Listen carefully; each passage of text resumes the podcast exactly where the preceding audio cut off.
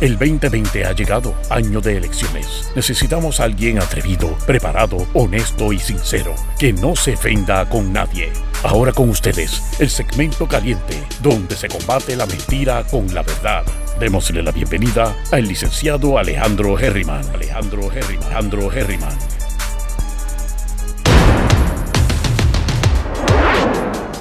Saludos mi gente, bienvenidos y bienvenidas una vez más a Herriman TV.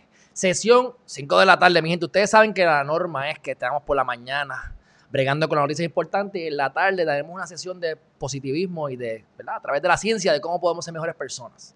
Pero la prioridad en esto que, ¿verdad? Lo que vamos aquí hasta noviembre es las elecciones 2020, así que mientras eh, podamos tener entrevistas interesantes, educativas, para que ustedes conozcan a todos los candidatos en primer lugar, para que vean las diferentes problemáticas que hay en el país, porque ustedes saben que de aquí surgen un montón de conversaciones que a lo mejor ustedes, yo mismo no sabíamos, y de repente, caramba, mira, esto funciona así, así que son temas de economía, son temas de, de, de, la actualidad, ¿verdad? Y para que ustedes estén bien informados del 3 de noviembre, ustedes cuando emitan ese voto, lo emitan informadamente, lo emitan inteligentemente y después no se estén quejando, ¿verdad? Pero que vayan a votar que para mí eso es de las cosas más importantes, porque ustedes saben que hay gente que se ha muerto por estar defendiendo el derecho al voto, entonces aquí hay gente que no le interesa o no lo entiende. Y como yo digo, si me vas a decir que todos los candidatos o que todos los que están incumbentes ahora mismo no sirven, pues mira, tú vas y haces un writing. Esa es mi opinión, ¿por qué? Porque se cuenta tu voto, entonces después tenemos unos votos, tenemos unos votantes que, que es una muy poca cantidad, son las que dirigen el país, como quien dice, y ahora mismo eh, ha habido una disminución, si no, si, no, si más no tengo entendido, sobre la gente que esté interesada. Así que esto va a ser unas elecciones bien interesantes, pero sobre todo, ahora tenemos este tipo de dinámicas como Geriman TV, que tenemos acceso directo a los candidatos. Así que si usted tiene alguna pregunta para Adrián González, el momento es ahora. Obviamente, si yo lo veo pertinente, así le haré llegar la pregunta y empezaremos a discutir. Así que, sin más preámbulos, Bienvenido a Geriman TV. Ya estás en pantalla. Adrián, ¿cómo te encuentras?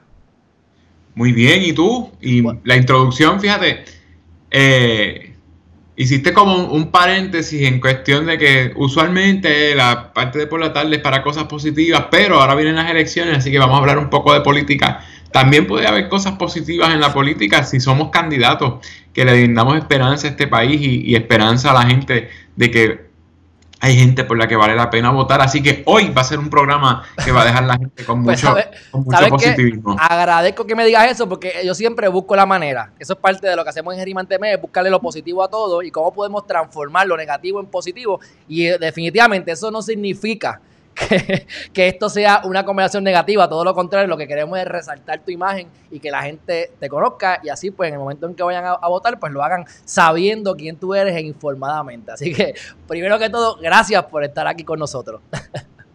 así que... Gracias a ti por la invitación. Me voy a trazar la meta de que la gente se vaya con, con esperanza y muy positiva. Excelente, excelente. Pues bueno, Vamos entonces a comenzar. Estás aspirando a la alcaldía de San Juan por el Partido Independentista puertorriqueño, por el PIB. Y a mí me gustaría saber, primero que todo, sé que lleva varios años, o sea, bastantes años, no sé la cantidad exacta, pero me atrevería a decir que estás entre 6 y 10 años mínimo, vendido en todos lados, este, buscando la manera de, impulsar cierta, eh, o, una agenda o, o tu convicción, que lo importante es que es darle tu tiempo para buscar un mejor Puerto Rico. Así que yo creo que eso es, eso es lo mínimo que tenemos eh, personas que estamos aquí en los medios tratando de, hacer algún tipo de cambio. Te pregunto, ¿me podía hablar un poquito sobre tu trayectoria para que las personas conozcan un poco más sobre ti? Claro que sí, mira, eh, eh, es difícil, ¿verdad?, describir en el Partido Independentista, decir, pues, empecé en tal año, quizás para otras personas sea fácil si venían de, de otro partido o lo que fuera. En mi caso es difícil decirte desde cuándo, porque nací, nací en una familia independentista y pues uno no, no, no es la cosa de la tradición. De, yo soy pipiolo porque mis papás son pipiolos. es, distinto. Yo, dentro de mi formación, también me convencí yo mismo de que yo tenía que seguir en esto. De chiquito, pues sí, naturalmente uno va con la marea, ¿no? Pero me di cuenta que me estaban llevando por el camino correcto cuando ya uno empieza a formarse como adulto, como individuo. Mi adolescencia, eh, que pasaron muchas cosas en el país, ¿no? en el año 2000 fue lo, de Vieques. Y ahí fue bastante eh, significativo y fundamental para que yo me convenciera de que estaba en el lugar correcto. Para, a mí me llenó de mucho orgullo que la gente que yo veía en los mítines, que la gente de la que se hablaba en mi casa, en la sala, en las fiestas, en la mesa de comer, eran los que estaban sacando la cara por el país. Digo, entre muchos otros, pero si los que eran los míos también estaban ahí, como Rubén, como todos los líderes que estuvieron en esa playa por un año ininterrumpidamente y que después los arrestaron y que volvieron y entraron y volvieron y los arrestaron y volvieron y entraron y volvieron y los arrestaron, porque fueron tres arrestos y ya con el último pues pasaron meses en la cárcel y ya yo estaba en el bachillerato porque la gente piensa en Vieques en, en el del 99 al 2000, pero Vieques empezó en el 99 y acabó en el 2003. O sea, yo estaba en grado 11 y eso se acabó cuando ya yo estaba en, segundo o tercer año de universidad. tú eres, clase 2001, clase, ¿Tú eres clase 2001 de cuarto año? Exactamente. Yo soy clase 2001 de cuarto año y vi que los últimos arrestos fueron en el 2003. Mis primeras elecciones fueron en el 2004 a las que fui con mucho entusiasmo. Ese fue mi primer voto. Por fin a votar por Rubén, que no había podido votar por él en el 2000, que fue cuando estuvo en Vieques y toda la cosa. Así que para que veas que aún cuando uno viene de una tradición, si no es un fanatismo ciego, sino todo lo contrario. Si, si, te enseñaron, ¿verdad?, que eso era parte de los valores que te enseñaban en tu casa y que esas personas creían en las mismas cosas que uno y que defendían las mismas cosas que uno debía defender, pues ciertamente yo llegué a mi propia conclusión ratificando lo que aprendí en mi casa.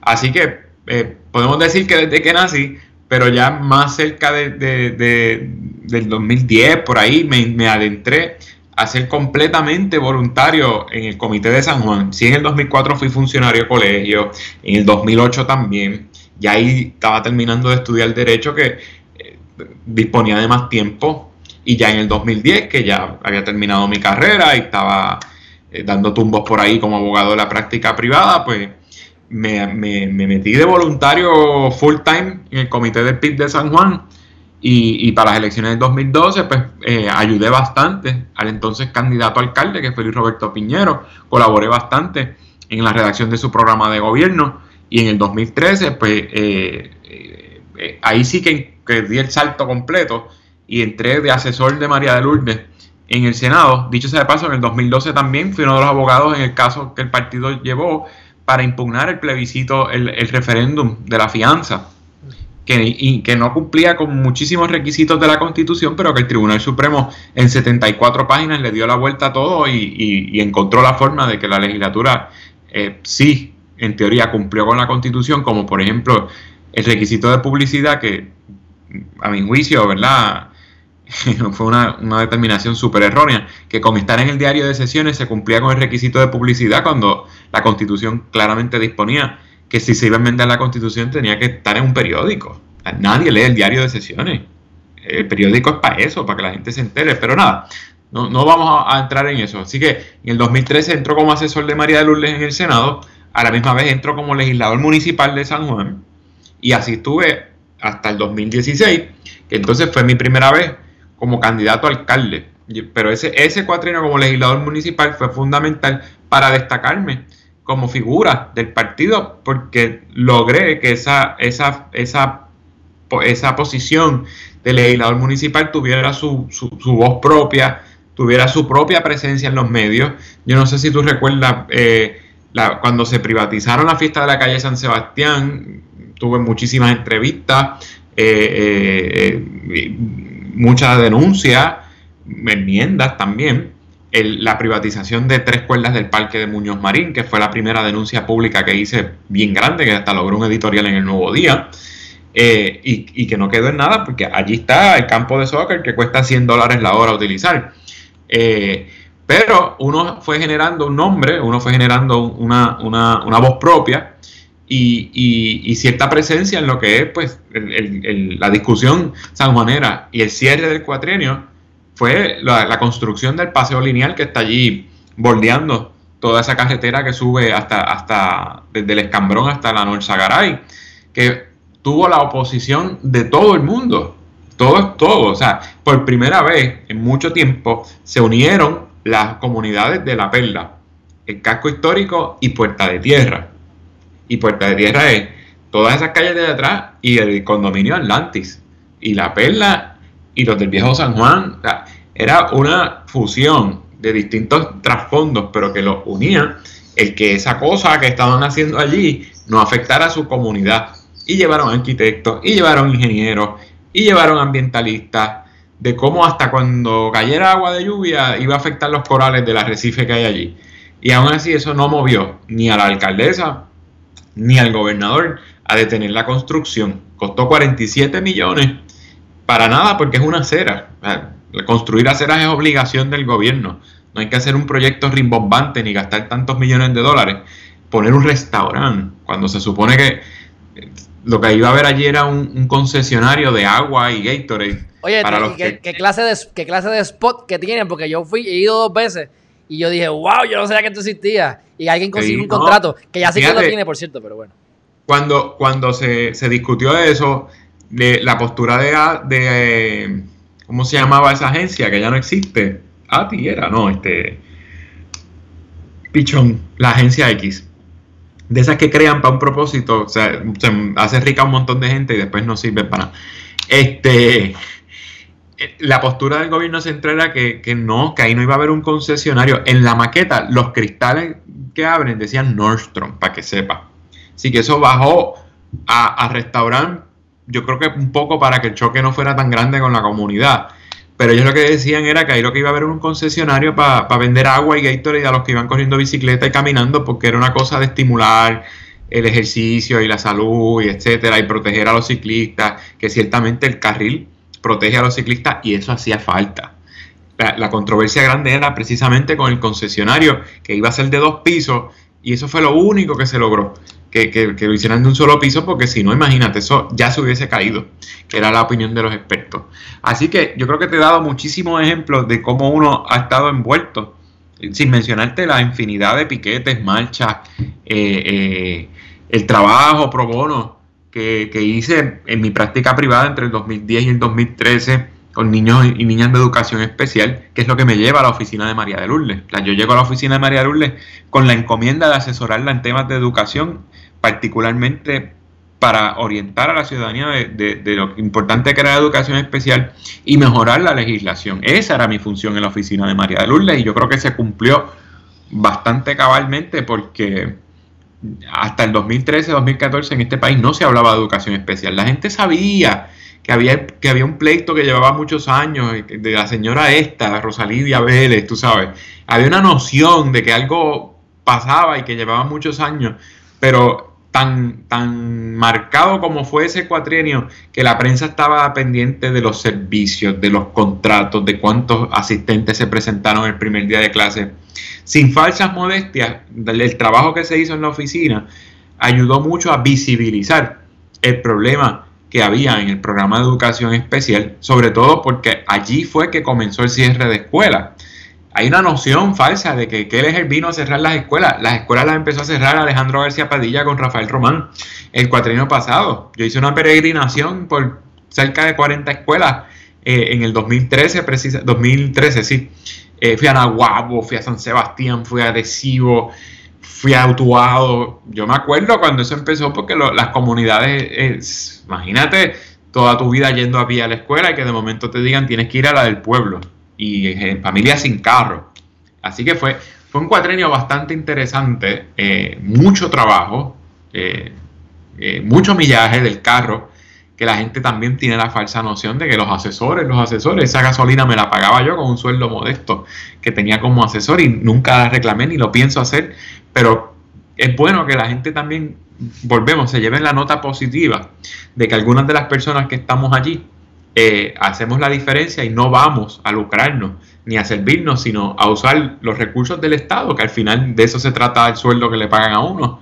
Son recursos del Estado devolviéndoselos a, la ciudadanía, porque de ahí salió el sueldo. O sea, que no me debe pesar, ni me pesó eh, gastar tanta gasolina eh, yendo a tantos sitios para ayudar, porque de, ese era mi trabajo, ser servidor público. Y nada, y después de las elecciones, Estuve en la Comisión Estatal de Elecciones como comisionado electoral alterno donde también me tocó vivir eh, cosas bastante complejas como los vagones escondidos, el edificio destruido por el huracán, eh, los vagones escondidos, el chat del juez, este, la reforma electoral que empezó a discutirse cuando yo todavía era comisionado y, muchas, muchas otras cosas, la crisis financiera, cómo, cómo hacer de tripas corazones. Yo, yo aprendí muchísimo de administración pública en esos tres años que estuve en la comisión, porque ahí sí que los comisionados, hasta la reforma electoral nueva, tenían participación activa en lo que era el desembolso de fondos públicos y gracias a la fiscalización no se votaron más chavos. Pero si no, hubiese sido la, la botarata, sobre todo después del huracán. Así que, eh, eh, por ejemplo, Norma Burgos tenía carro oficial. Ni siquiera los senadores todavía tienen carro oficial. Norma Burgos tenía su vehículo oficial que le costaba a la comisión un montón de dinero al año. Y no quisieron renunciar a eso. Y, el presidente no quiso eh, eliminarlo del reglamento de, control de gastos. Porque es que es una cosa irónica. Se hace un reglamento de control de gastos y nosotros decimos, pues vamos a incluir en el control de gastos que no hayan vehículos oficiales. Ah, no, no, eso no se puede quitar porque eso, bueno, yo, yo no lo uso, volvemos a lo mismo. Ni María de Lourdes, que era la comisionada en propiedad, ni yo que soy el alter, no usábamos ningún vehículo oficial. De nuestro sueldo pagábamos nuestra gasolina para ir a la isla. O sea, ni un senador ni un representante ya tienen ese beneficio, como los comisionados van a tener ese beneficio y estoy seguro que todavía lo tienen. Así que volvemos. Habemos personas que venimos al servicio público a, hacer la diferencia, a aportar nuestro grano de arena, que a veces se pierde en el desierto, pero a veces no. A veces es una, en vez de ser un grano de arena, a veces es una gota de agua que es el oasis para otras personas en el desierto. Así que yo, yo creo que eso resume bastante y nos trae ahora a esta conversación que estoy corriendo por segunda vez a la alcaldía de San Juan tratando de aportar más. El cuatrenio ha sido un cuatrenio, mm, eh, estas elecciones son muy distintas a las del 2016, hay muchos temas que empezaron a discutirse, como la Junta de Control Fiscal. La situación de los municipios no es la misma ahora que en el 2016. Y de ahí vienen pues las propuestas innovadoras eh, eh, que traemos para mm, generar autosuficiencia en los municipios, porque son propuestas que las presento yo en San Juan, pero que las están presentando prácticamente los 78 candidatos del PIB a las alcaldías de los pueblos. Entonces, este, eso, hablando de eso, ¿cuáles son esos puntos importantes, ya sea un plan tuyo que hayas creado con tu equipo de trabajo o diferentes deficiencias que hayas podido notar en los últimos ocho o cuatro años de, en San Juan que tú entiendes que es lo primero que una vez seas alcalde vas a atacar? Mira, cuando yo fui legislador municipal yo estaba escandalizado por la forma en que se aprobaba el presupuesto de, la ciudad. Yo no podía creer que, primero que la discusión dura 12 días y uno dice, bueno, pues esto es a sumar y restar aquí. Yo llevaba calculadora, papel, libreta. No, no era eso era que iba el jefe del departamento X a decir, bueno, mi departamento tiene tantos empleados, tantos contratistas, eh, aquí arrienda tantos servicios y el presupuesto de ornato pues, es de 40 millones. Y entonces tú tratabas de, desglosar los 40 millones y no había forma de que el director de ese departamento o directora te explicara realmente cómo se desglosaban esos 40 millones. Claro, tú podías sumar y restar los sueldos y, los servicios, pero había una partida como en el aire que siempre era como un por si acaso, o, servicios profesionales y no te decían cuáles. Y eso sumado en todas las dependencias del gobierno, por ejemplo, el, municipio tiene, en todas las dependencias municipios, el municipio tiene una división legal y era pequeña, es pequeña, tiene como nueve em, abogados y, y, par de empleados eh, eh, que no son abogados. Tú dices, pero contra, si tiene tantas divisiones, si tiene un presupuesto de 3 millones, solamente la división legal, ¿cómo es que nada más hay 9 empleados? Claro, porque los 9 empleados, la nómina sumaba como, como qué sé yo, 600 mil y, los, otros millones eran por, el chorro de bufetes contratados que habían. Y tú dices, bueno, es que está bien, el municipio es grande. Pero entonces al otro día iba, qué sé yo, la oficina de finanzas y la oficina de finanzas tenía una partida de contratación de abogados para la oficina de finanzas y la de cultura, y la de ornato, y la de eh, comunitaria. Todas las oficinas tenían abogados contratados y, la división legal tenía abogados contratados. yo decía, pero ¿qué es esto? Si el municipio tiene una división legal, se supone que el municipio asesore al municipio, no afuera para adentro, ¿sabes? Para eso están ellos.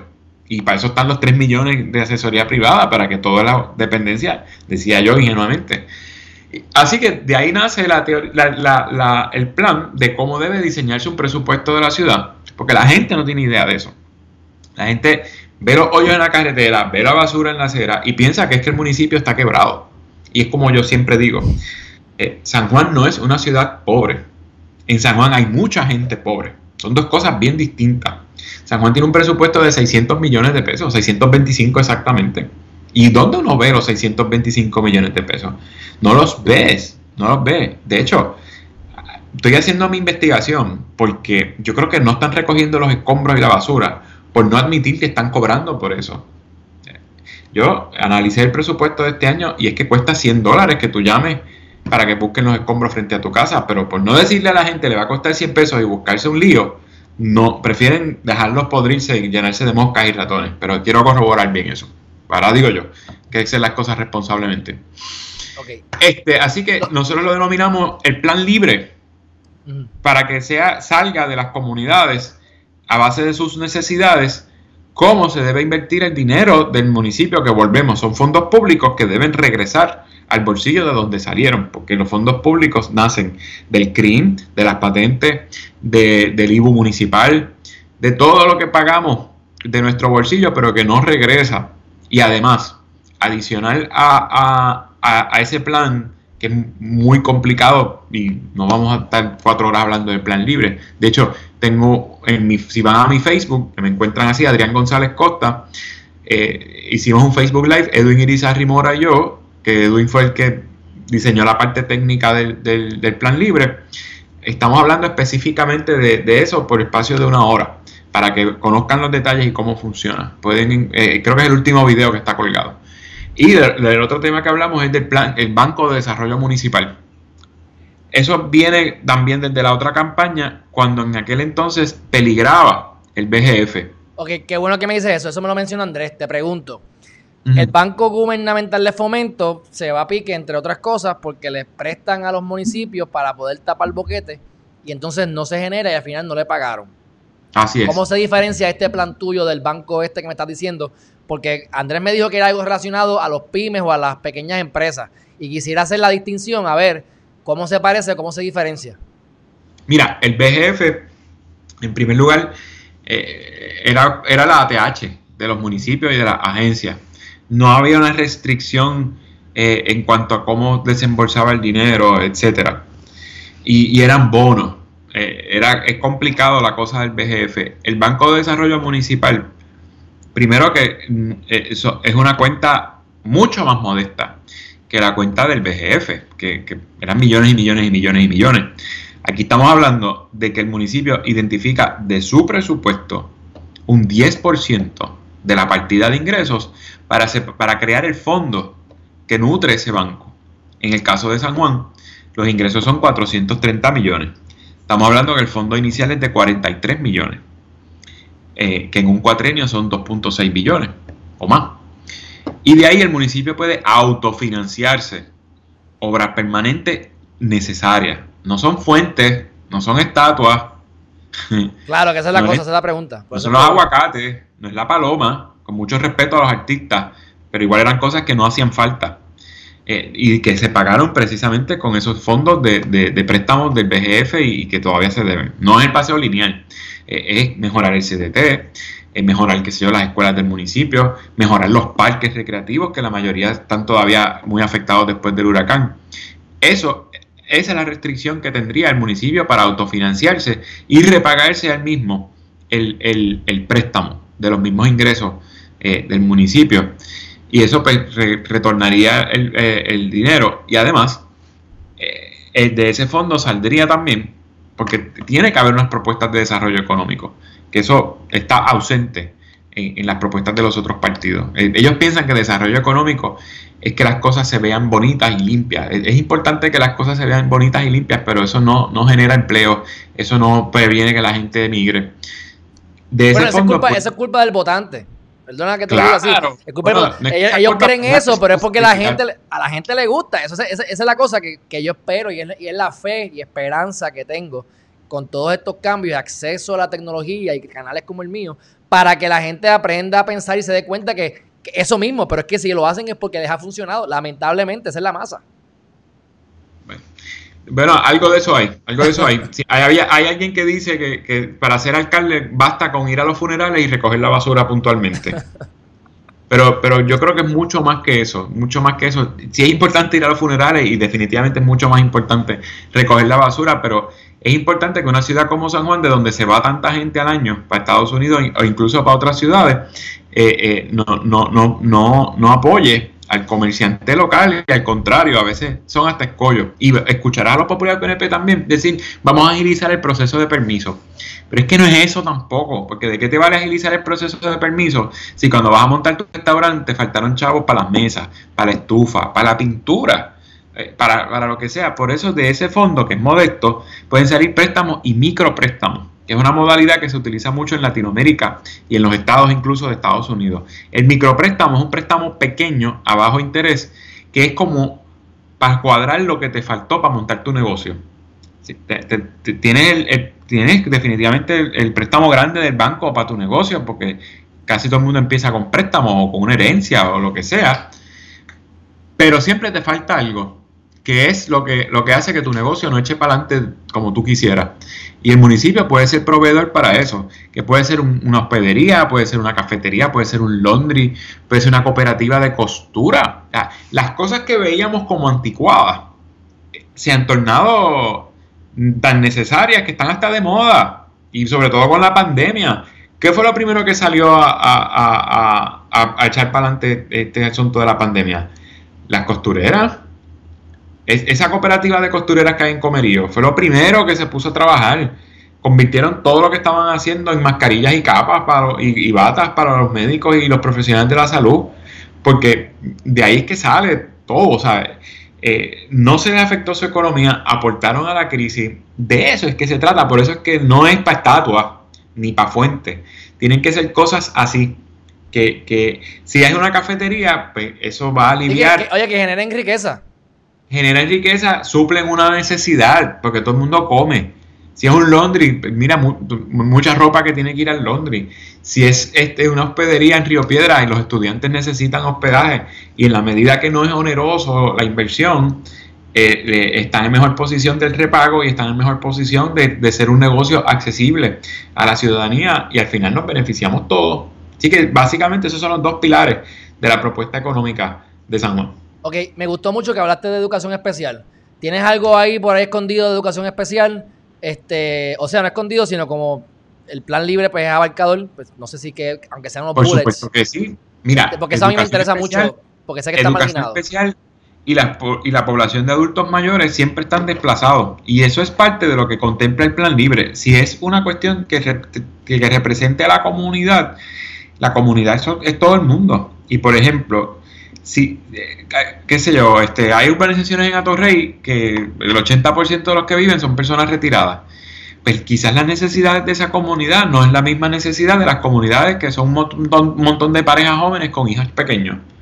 Porque a lo mejor esas comunidades de, viejitos necesitan, qué sé yo, una ruta de transporte para ir a sus citas médicas. Que las aceras estén en buenas condiciones porque andan con andador o en sillón de ruedas. Que tener, por ejemplo, farmacias cerca. Eh, buen alumbrado Mientras que a lo mejor las comunidades que tienen muchos niños necesitan un parque recreativo que, donde los niños puedan ir a jugar. Y, ese ejercicio no se hace en el municipio, ni, ni en San Juan ni en ninguno. No hay forma. La gente se queda de las carreteras. Eh, sí, pero a lo mejor este, la urbanización X tiene las calles bien y el municipio vino e hizo una super asignación para embrear todas las carreteras. Y yo he visto cómo, tanto en San Juan como en otros, tiran brea nueva encima de brea que sirve. Pues ese dinero se perdió y a lo mejor en ese sitio que las calles servían, el alumbrado no.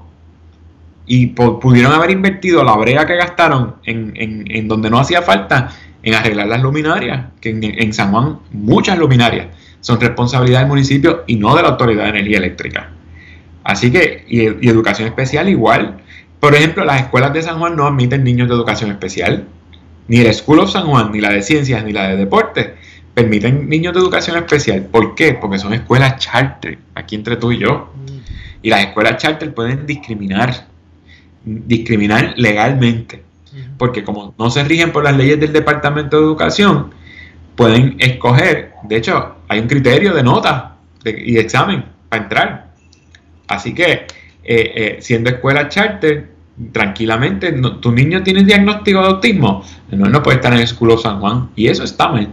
Así que en mi programa de gobierno eso lo dice claramente, que en las escuelas de San Juan va a aplicar los derechos de las escuelas públicas, que actualmente no es así.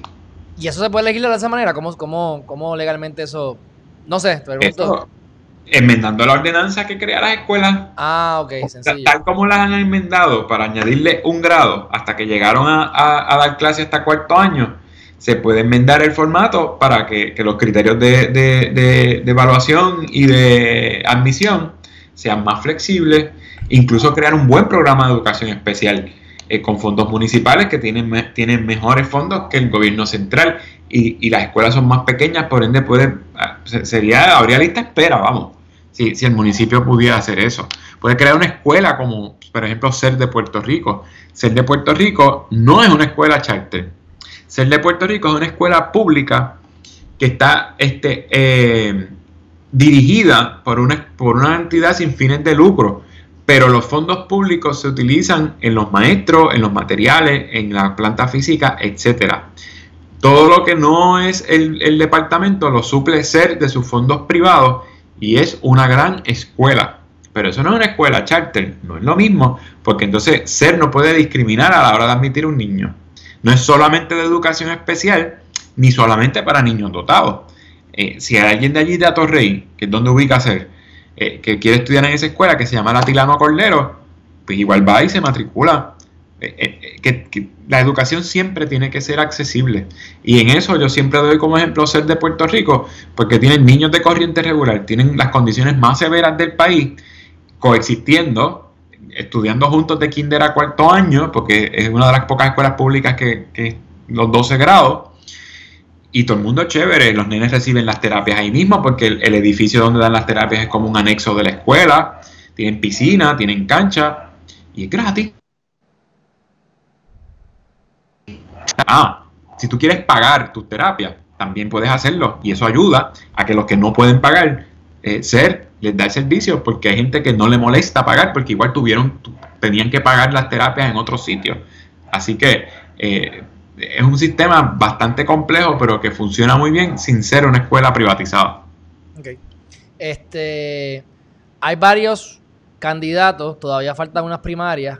Este, me gustaría saber número uno, ¿por qué vamos a votar por ti? Y número dos, que es una pregunta compuesta, pero se puede contestar más o menos igual, eh, ¿cómo te diferencias o, cuál es tu ventaja competitiva eh, sobre, ¿verdad? Los demás candidatos y hasta incluso puedes hablar de la actual alcaldesa, que aunque no va a estar aspirando a la alcaldía, pero pues es lo que vas a, encontrarte cuando llegue. Mira, es, bien difícil uno eh, decir, ay, yo soy mejor que los demás.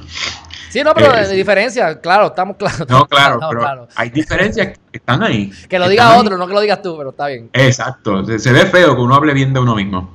Eh, como que no es verdad. Pero tienes que venderte, papi. Eh, el, elevator, pitch, el elevator pitch. ¿por, eso, pero ahora viene el cantazo, no te preocupes. Haciendo la salvedad de que se ve feo, Juan Dalmau dijo al principio de esta campaña antes de los terremotos y antes de la pandemia, una frase que yo creo que recoge la virtud de todos los candidatos del PIB. Y digo todo sin temor a equivocarme. Somos 1023 candidatos y, esa frase de, que a nosotros nos distingue el historial y el carácter. No me digas dónde vas a estar, dime dónde has estado. Y a diferencia de los otros candidatos en San Juan, mi hoja de vida en la política, en la abogacía, en el servicio público y en San Juan, ya que por haber sido legislador municipal, tengo un conocimiento de la cosa administrativa mucho más amplio que los otros tres candidatos. Eh, los otros vienen de la legislatura, de tocar temas nacionales, y que todos y cada uno de ellos en algún momento han tenido que rendirle cuentas al país. Al contrario de mí, que vengo del partido que muchas veces ha provocado eh, destapar cosas para que sus partidos le rindieran cuentas al país. Eh, por ejemplo, Miguel Romero, Ley 7, la debacle de este cuatrienio, Rosana López no se queda atrás. Rosana López, el cuatrenio de, los populares, votó a favor de muchas medidas que, fueron en perjuicio eh, eh, de los puertorriqueños y las puertorriqueñas, y aún en este cuatrenio, hace dos semanas, votó a favor de Elmer Román, votó a favor de Kelleher. Así que yo nunca voy a tener una mancha como esa en la hoja de vida. El mismo Manuel Natal, que se perfila como alguien del cambio y, que habla muchísimo de la vieja política, pues en su momento le tuvo que dar explicaciones. Yo no sé, o sea, yo no puedo atacar su ejecutoria como miembro de Victoria Ciudadana, ni como legislador desde que se fue del PPD, pero ciertamente cuando fue legislador del PPD formó parte de decisiones que afectaron al país, como votar a favor del IBU del 11, al 11.5%. Así que eh, eh, si uno va. Eh, cerrando el cerco y descartando cosas, pues Todavía yo no he tenido que rendir una explicación por nada. Al contrario, si ustedes, si buscan mi nombre en Google, lo que van a encontrar son denuncias a la alcaldesa, denuncias al PNP, denuncias al PPD, peleas con Norma Burgos en la comisión, peleas con los populares en la comisión, peleas con el presidente de la comisión, demandando a Wanda ahora en la pandemia para que no, no, privara a las personas de poder demandar si, si, si, si fueron negligentes en el hospital tratándolos contra el COVID que ella legisló eh, mediante una orden ejecutiva. Por eso es que llevamos el caso al tribunal. Claro, la demanda se presentó viernes y viernes presentaron el proyecto de ley para que esa orden ejecutiva se convirtiera en ley. En lo que la jueza vio el caso, ya estaba legislado y, y, y se tornó académico. No era que no teníamos razón, es que por tener razón, la gobernadora se vio en la obligación de mandar el proyecto a la legislatura. Así que volvemos pasamos el trabajo de demandar, hicimos el, ruido y logramos que se hiciera por el causa que había que hacerlo y que pudimos votarle en contra, porque era una cosa que enmendaba leyes vigentes en perjuicio de los ciudadanos y que privaron a los legisladores del PIB de participar del debate legislativo, porque no hubo debate legislativo porque se estaba gobernando por decreto.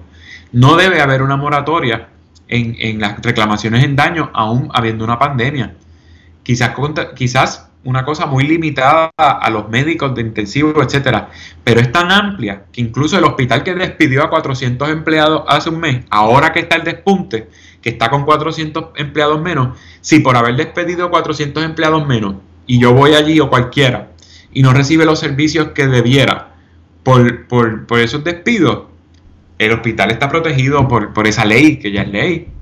Y entonces, ¿de qué estamos hablando? O sea, la, emergencia es la emergencia, pero vamos a tirar bien las rayas.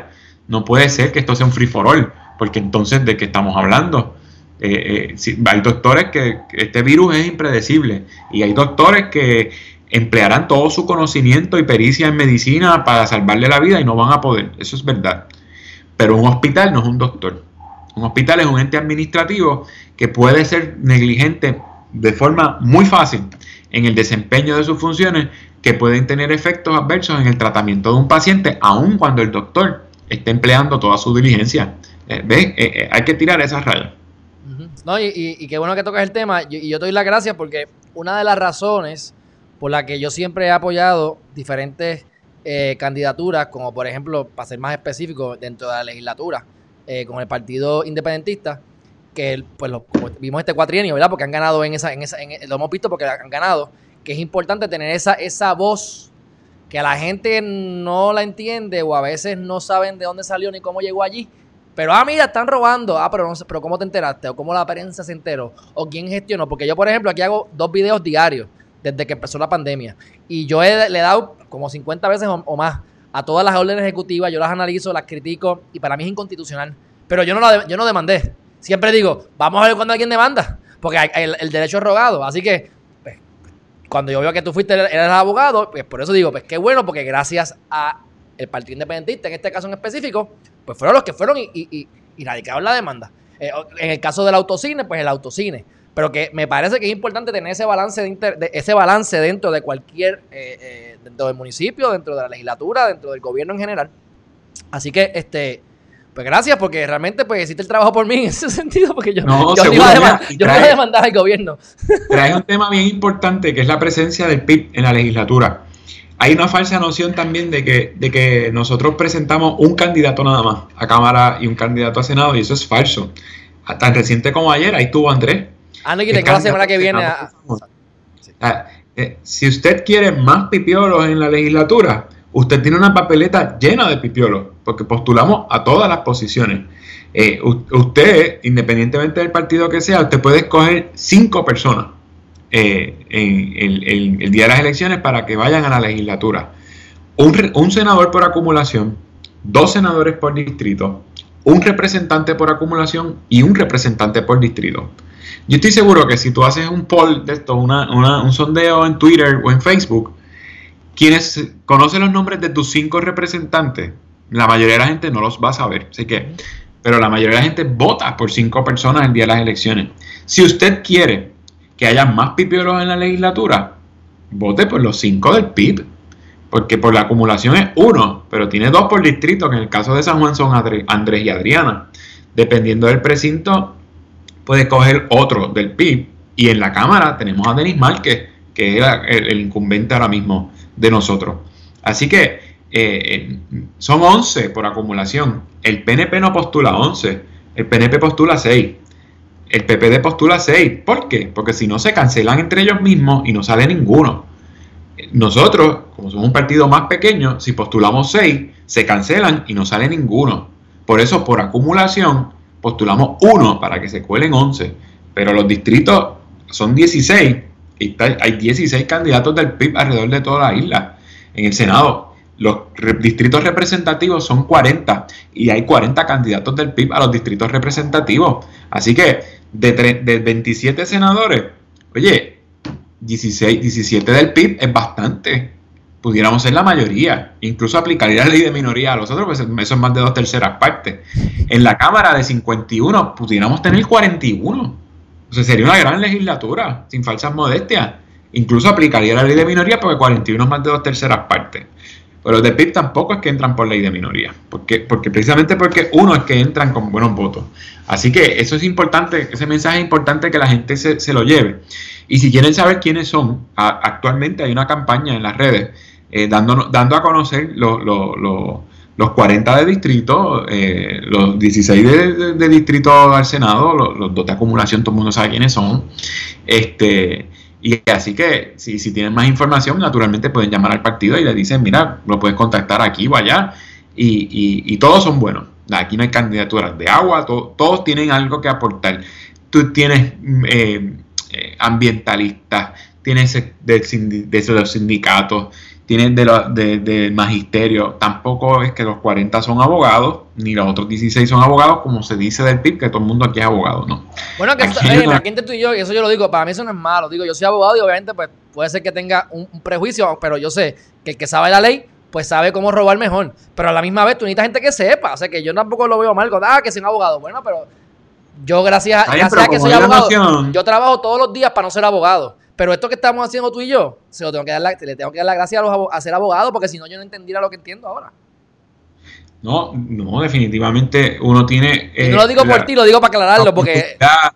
De, de, entender otras cosas y, y, de participar de otros debates por la preparación. Pero que, que, hay esta noción también de que en el PIB todo el mundo es abogado y no representamos al pueblo. Pues eso, eso no es verdad tampoco. Si van a la lista de candidatos, van a encontrar desde estudiantes universitarios hasta profesores retirados de, economía o economistas actualmente. Sí que hay, hay de todo, hay de todo. Yo, yo, sé, yo tengo, yo tengo en, mi, en mi familia hay de todo, pero eh, mayormente hay mucho eh, pipiolo, empezando por mi abuela, que conoce a Rubén de toda la vida y demás. Este, y yo sé que a nivel general, por lo menos mi experiencia es que son gente pensante, en su mayoría, ¿verdad? Así que, este, y, por lo menos si lo pones en, en porcentaje, te caes seguro que, que, sobrepasa, ¿verdad? A los partidos eh, eh, mayoritarios. Así que, pero de todas maneras, vamos a cumplir con el schedule. Sé que tienes otros compromisos, yo te agradezco el tiempo que me has dado. Voy a darle seguimiento a lo que me dijiste del, del plan libre. Cuando averigüe, tendré dudas, preguntas, siento la confianza de que te puedo volver a escribir o llamar para entonces eh, darle seguimiento a alguna, cosa. Y te adelanto que me interesa entrevistarlos a los cinco, mínimo, a los cinco y a los, y a los otros este, principales eh, este, de Denis, de, de, Dalmau y de, y de misma manera de Lourdes. Están aquí con el canal abierto. Yo como que ya les haré, les haré la, la, invitación independiente, pero como cualquier ayudita sería bueno. Porque volvemos. Queremos este. Si, si, para que voten por ellos, pues aquí estamos para que tengan el foro y eduquen. Seguro que sí, y espero, ¿verdad?, haber sido la nota positiva del día. A los que eso están, viendo, están viendo, que se hayan ido esperanzados de que vemos gente comprometida y que queremos hacer cosas buenas por este país. Y fíjate que no hubo ni tiraera, más que cuando tú me obligaste ah. a distinguir. no, está bien, gracias, gracias. Vinimos a hablar de nuestras propuestas y eso, no, no. Ya la gente sabe lo mal que los demás están haciendo las cosas, no, hay, no uno no tiene por qué estar recordándolo por ahí tampoco. Bueno, pues gracias por estar aquí y seguimos en comunicación. Un fuerte abrazo. Igual. Ok, bye bye. Bye. Bueno, mi gente, y espero que les haya gustado la entrevista. Este, hay que, vamos a, tener, tiene un compromiso ahora a las 6, así que yo, pues como tengo aquí tres cámaras, siete relojes, pues más o menos me doy cuenta que ya estamos casi a las 6 de la tarde, así que cortamos. Pero eh, a nivel general, a nivel general, ustedes, mm, ustedes me van a conocer, ustedes me están conociendo a mí mejor de lo que me conoce la gente que me conoce desde que nací. Porque acuérdate que ven una cosa, pero no necesariamente lo que está por dentro. Y a mí lo que me interesa es que ustedes este, piensen. Básicamente que ustedes piensen y lleguen a su conclusión. Hay que indagar un poco más sobre el, sobre el, plan libre. No quise indagar ni quise pullarlo con eso más porque sé que estábamos cortos de tiempo y eso puede tomar una hora más. Este, pero le voy a dar seguimiento. Voy a hacer mi, voy a hacer mi asignación para ver cuáles son esos planes. Y aquí, mi gente, lo que estamos haciendo es un tipo de estilo japonés. Si él tiene cosas importantes que son buenas, se apoya.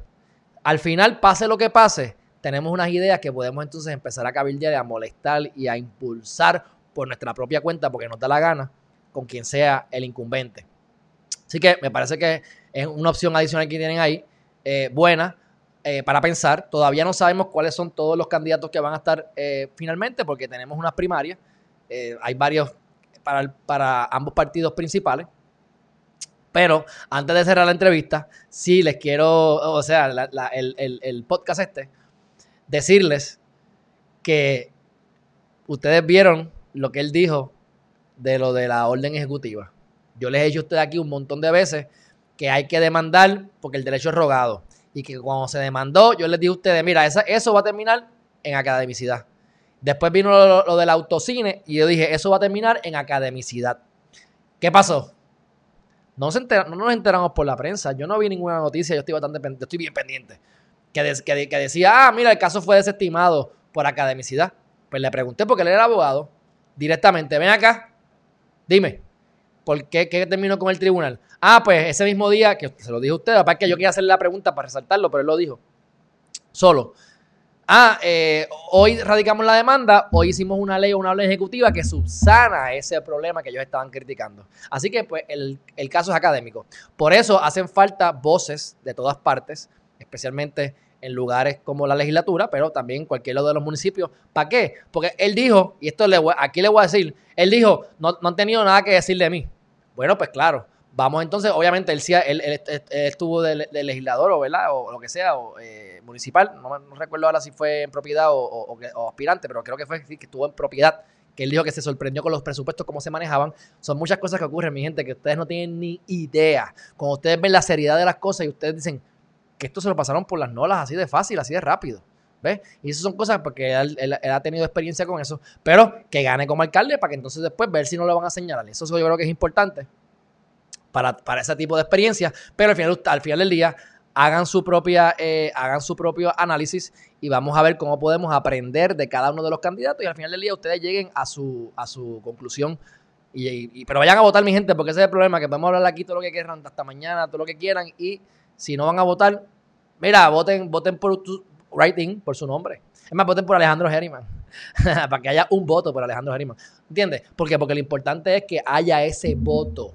Que no vengan y digan, ah, ganó la estadidad con 99%. Y después cuando vas a la data, te das cuenta que votó un 20, un, 3, los PNP fueron los que votaron. Pero obviamente la mayoría va a, ser, va a decir eso. Así que tiene, si hubiese habido más cantidad de votos, pues hubiese sido una representación mayor y entonces eso hubiese tenido mayor peso. Igualmente, cada vez que hay un referéndum, siempre se cae por alguna razón. ¿Por qué? Porque no hay suficiente representación porque siempre van a buscar una excusa de los Estados Unidos para no hacer lo que nosotros exigimos, sea válido o no sea válido, porque quieren que haya un 50% más. Y siempre va a venir el Popular o el PIB o el PNP a quejarse, porque siempre hay maneras de quejarse y al final no pasa nada.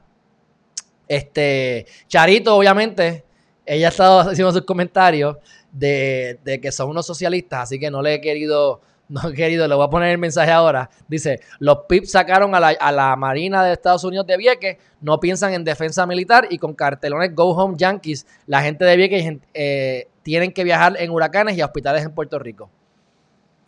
Hay de todo, Charito. Mira, la realidad es que se fue Roosevelt Road y, ¿qué pasó con Roosevelt Road? Pues ese chavo se iba. Sí, es cierto. ¿Hasta dónde vamos a llegar? Porque son economías que se crean falsamente también y la realidad es que ¿hasta dónde necesitamos una defensa? ¿Cuánta defensa necesitamos? Necesitamos tres bases militares en Puerto Rico. ¿En serio? ¿Entiendes? Eh, eh, o sea que, Charito, yo creo que nadie tiene la razón. Yo creo que nadie tiene la razón. Y, pero en general, a mí, me, yo, yo que amo las playas y amo mi isla, me molesta tener que ir a, Culebras y que me digan no pases por ahí porque pueden haber minas. Me enferma. Y en que es peor. Así que, este, pero eh, no voy a decir que no tiene razón, porque yo creo que hay razón en todas partes. Igualmente hay, hay, hay, este, hay falsedad o cosas no, no correctas de ambos lados. Así que Lola Miranda va a votar por mí. Ah, por lo menos no, voy a decir que no pierdas tu tiempo, pero gracias por la confianza y gracias porque por lo menos vas a ir a votar. Lo importante es que vote, que se cuente ese voto desde el centro del universo, allá en Coamo. Iván Quintana, hermanazo, gracias por estar aquí. Me alegro que te haya gustado la entrevista. Vamos a darle seguimiento al plan libre, saber qué es lo que es a ciencia cierta para poder ver eh, qué ideas podemos sacar de ahí. La semana que viene hablé con, con, eh, con la otra, con la candidata, ¿verdad? A, senadora por, eh, el, por San Juan, el distrito 1 de San Juan. Ella se llama Adriana Gutiérrez Colón. Ya finalmente coordinamos la entrevista. Esta mañana hablé con ella. Ellos son los de Radio Independencia, que es compañera, ¿verdad? De trabajo, por así decirlo, en Radio Independencia, con Andrés, que lo entrevistamos ayer a las 5 de la tarde. Él se llama eh, Andrés González Verdecía. Bueno, pues aquí tenemos el miércoles que viene, 22 de julio, apúntelo. Yo les voy a estar dando, ¿verdad? Estos, este seguimiento y les voy a estar dando más promoción. Pero ahí tienen eh, el, live, el, flyer. Mire cómo lo he modificado. Le añadí abajo que se escucha en Podbean. Eso no estaba. Y achiqué los, los, los. Y arriba le dejé un espacio en blanco para que cuando yo lo publique cuadre en casi todas las, las redes sociales de lo más chévere. Y Creo que le voy a terminar añadiendo lo de Twitter porque yo tengo ahí YouTube Live y Facebook Live, pero la realidad es que también estamos en Twitter a la misma vez. Este Distrito Senatorial 1, San Juan. Creo que es interesante, es una muchacha que se ve preparada, visto hoy vi una entrevista de ella, he visto dos o tres entrevistas de ella, así que eh, son gente nueva, gente que está pensando y pues hay que, hay que ver qué es lo que tienen, que tienen que traer, qué podemos aprender y depende de ustedes darles el voto o no. Juvencio González dice, la Marina coincidieron las protestas con los planes de la Marina de irse, fue la excusa para irse y dejar la basura. Pues Juvencio, qué bueno que dices eso. No me consta, pero me agrada tu comentario porque ya usted sabe, no estaba muy, muy, muy, muy, muy, muy de acuerdo con eso. Así que, sí, pues no hay problema. Qué bueno que llegaste por lo menos, así que regresarás entonces nuevamente y lo verás con calma. Y, y me gustó lo de la educación especial y demás. Dice por aquí el hermanazo Hugo Alberto Guzmán del Valle. Entrevistaste a Palomo. Hoy mismo le mandé un screenshot a Chévere, al licenciado Carlos Chévere, para que me contactara a Palomo. Así que ese no lo he entrevistado, pero lo voy a entrevistar. Ese es, el, ese es el tajo de la séptima. ¿Qué significa eso? ¿Qué es el tajo de la séptima? ¿Qué es el, que, es el que te gusta? ¿Por el que vas a votar? Aunque tú no eres de San Juan, Hugo, ¿verdad? ¿Tú de dónde tú eres, Hugo? Tú eres de Río Grande, ¿no es? Bueno, este, pero sí, lo voy a entrevistar definitivamente. Me, lo voy a entrevistarlos a todos. Así que, porque esos no son muchos. Por lo menos esos son mi prioridad. Los legisladores municipales, los que me interesan son los del Movimiento Victoria Ciudadana mayormente, porque como Natal le da tanta promoción a su equipo de trabajo, pues quiero. Este gatito me tiene. me, ha, me ha metido las uñitas. Pero bueno, este, así que es porque quiero ver el, equipo de trabajo y compararlo para que ustedes se den cuenta si, ¿verdad? si dice lo correcto. Ah, de Bayamón, de Bayamón, está bien. Pero ese, no pasa, ese es San Juan. Así que, pero bueno, gracias por estar aquí. Gracias a todos ustedes, a todas y a todos por estar aquí con nosotros una vez más en Geriman TV. Mañana regresamos a las 8 de la mañana y último, pero no menos importante, voy a ponerte aquí la foto donde yo tengo a Joana Cifredo. Mañana a las 5 de la tarde tengo a Joana Cifredo. Ella es la muchacha trans que tuvo la situación en la Junta de Inscripción Permanente, que le dieron una carga adicional para poder sacar su eh, tarjeta electoral. Y le voy a dar, quiero darle duro a esta entrevista porque quiero sacarle el, quiero sacarle el jugo, vamos a ponerlo así. Porque vamos a hablar de la, situación que ella vivió, pero realmente yo también quiero hablar sobre el tema de los trans. Quiero hablar sobre esa, esa, esa, los problemas que tienen ellos, porque muchos de ellos no los conocemos, o no simplemente como educación especial, si no tienes un hijo con educación especial, o no están envuelto en las cosas del país, realmente puede pasar por desapercibido y no le da la importancia que, que, se merece.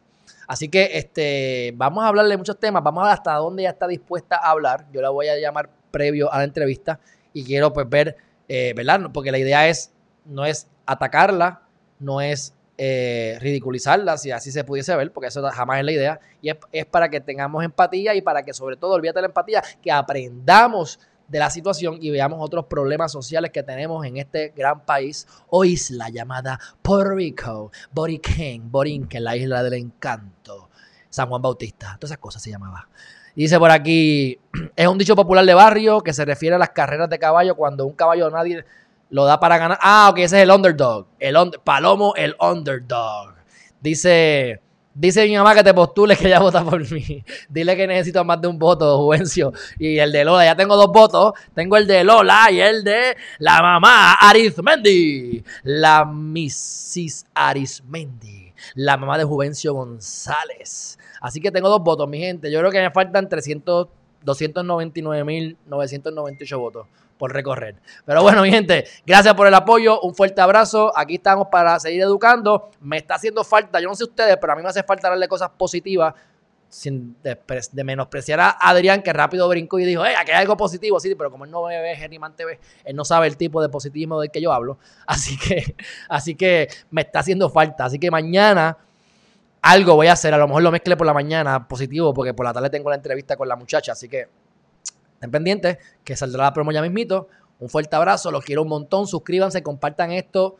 Rieguen la voz, mi gente. Elecciones 2020, lo que queremos hacer es educar al pueblo de Puerto Rico, que ustedes mejoren su economía, que impacten positivamente a las cinco personas que tienen a su alrededor que podamos entonces levantar el Producto Nacional Bruto, que dependamos cada vez menos del gobierno y que tengamos los pantalones y el conocimiento para poder exigir nuestros derechos, para poder levantar nuestra voz y utilizar la tecnología, porque mi gente, hoy en día cualquiera puede ser Alejandro Herriman, cualquiera puede simplemente abrir un micrófono y empezar a hablar y a ¿verdad? Pero háganlo bien, no van a hacer estupideces. Pero ahora mismo, como dijo eh, el, muchacho que le estuve, eh, que estoy estudiando ahora, que en un futuro, entre los próximos 5 o 10 años, los medios principales van a perder fuerza porque cualquiera puede ser periodista y van a haber muchos pequeños periodistas denunciando las cosas sin pudor y sin miedo como Geriman TV. Así que necesitamos su apoyo, necesitamos su suscripción y ahora vamos a editarlo, vamos entonces a subirlo al podcast y a llamar a el veterinario porque voy a llevar nuevamente a Mr. Matías Sergio al veterinario para darle seguimiento al ojito, etcétera. Dicho eso, mi gente, un fuerte abrazo. Ya Lola me está votando, como siempre. Lola me vota. Ahora no me dijo vete, ahora me dijo vete a dormir. Imagínate. Ahí vine. Pues ojalá no me puedo dormir todavía porque voy a ver con el veterinario y estoy bregando con la casa porque me voy a mudar. Dios mediante dentro de próximas dos o tres semanas. Así que veremos si podemos hacerlo a tiempo. Un fuerte abrazo. Ah, por aquí dice a. Ja, ja, ja. Eso de tajo de la séptima es un decir. Ah, pero imagínate, pero si a Melvin es de mate plátano, imagínate, a Melvin es de mate plátano que queda al lado de Cantagallo, imagínate, por supuesto que va a conocer este tipo de dinámica. Bueno, gente, un fuerte abrazo y nos vemos mañana. Bye bye.